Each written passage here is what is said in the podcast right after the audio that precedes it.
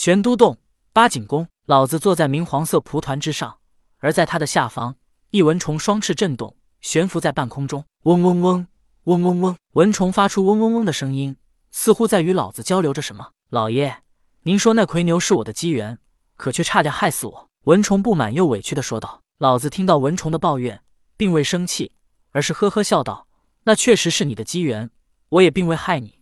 你的分身吸食了魁牛鲜血。”变异成为身体更加强壮、声音更加洪亮的新种族。从此之后，你蚊虫也不再孤单。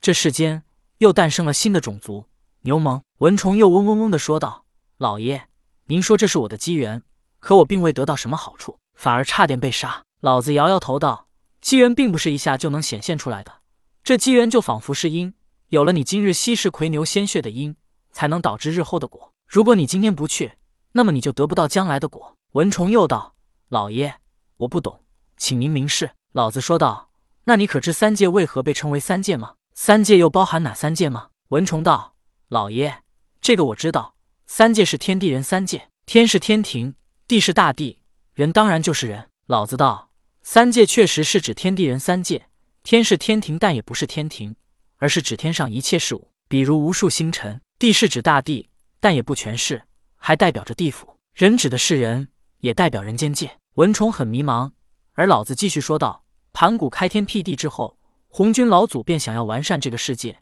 首先完善的便是天，天庭诞生，但并不完善。封神一战，原始封神，天庭趋于完美。而接下来便是要完善的，完善大地，完善地府。”蚊虫说道：“老爷们要完善大地和地府，这跟我蚊虫有什么关系？”老子道：“并不是，你我都生存在大地之上。”你更是大地上的生灵，自然与你有关系。而牛虻这新的种族诞生，会让大地生灵多样而更加完美。而牛虻骚扰牛族，也会让牛族不安，不至于丧失生存下去的斗志。而牛虻就是你的气运，你还说与你没关系吗？蚊虫听后似乎理解了一些，但他还是疑惑地问道：“老爷，纵然你说牛虻代表我的气运，可是你为何当时让我去吸食魁牛鲜血呢？而且为何你偏偏要我那时去？我现在去不行吗？”或者我吸食别的牛族鲜血不行吗？老子呵呵笑道：“机缘错过就不会再有。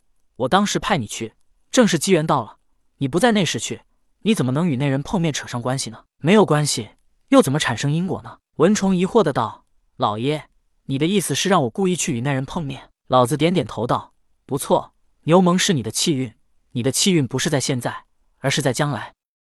你是大地上的生灵，也是大地上的一份子。”你有了今天成就大地与地府的因，将来你才能充满人间。我答应你的事，便一定会做到。蚊虫听后不再疑惑，而是选择坚定的相信老子。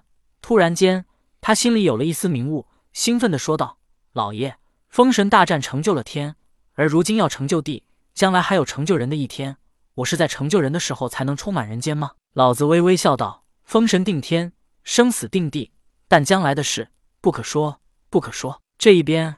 被童天差点杀死的蚊虫回到了老子身边，而另一边，童天驾云带着黑牛在半空中飞行，一边飞着，童天一边询问黑牛道：“上古异兽魁牛，曾助轩辕皇帝制成魁牛骨下退蚩尤百万兵，还是截教通天教主的坐骑，如今却被人劈腿，还成为了人类挥鞭离地的老牛，你为何成了如今这般模样？”当然，童天所指的劈腿，并不是后世头顶覆盖了绿色的劈腿，而是魁牛的腿真的被人劈开了。魁牛苍身而无角，一足，也即是说，魁牛是没有脚的，还只有一足。只因魁牛只有一足，所以他在行走时是蹦蹦跳跳的走。但魁牛是上古异兽，又是通天教主的坐骑，他走路的时候很少，都是驾云而行，所以一般时候根本没人见过魁牛蹦蹦跳跳行走的情景。通天这几日所见的魁牛，他能确定是通天教主在万仙阵失散的坐骑。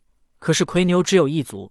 但现在却是双足，很显然，不知是何原因，他被劈腿了。听到童天如此询问，魁牛身体虽然虚弱，可是他依旧做出如人叩首般的行动，道：“老爷，这腿是我自己劈开的。”童天一愣，道：“你自己劈腿自己，这是为何？”但童天紧接着又是一愣。一般他所见到的人都尊称他为老师，后来确定跟随他的时候，才会尊称他为老爷。比如妲己等三妖，高明高绝。他们被童天救了之后，直接称呼便是老师。后来跟随童天之后，才换了称呼为老爷。称呼老爷，那代表着就是自己人。但这魁牛却直接称呼童天为老爷，这就让童天很疑惑了。在魁牛没回答问题时，童天便又问道：“你知我是谁？”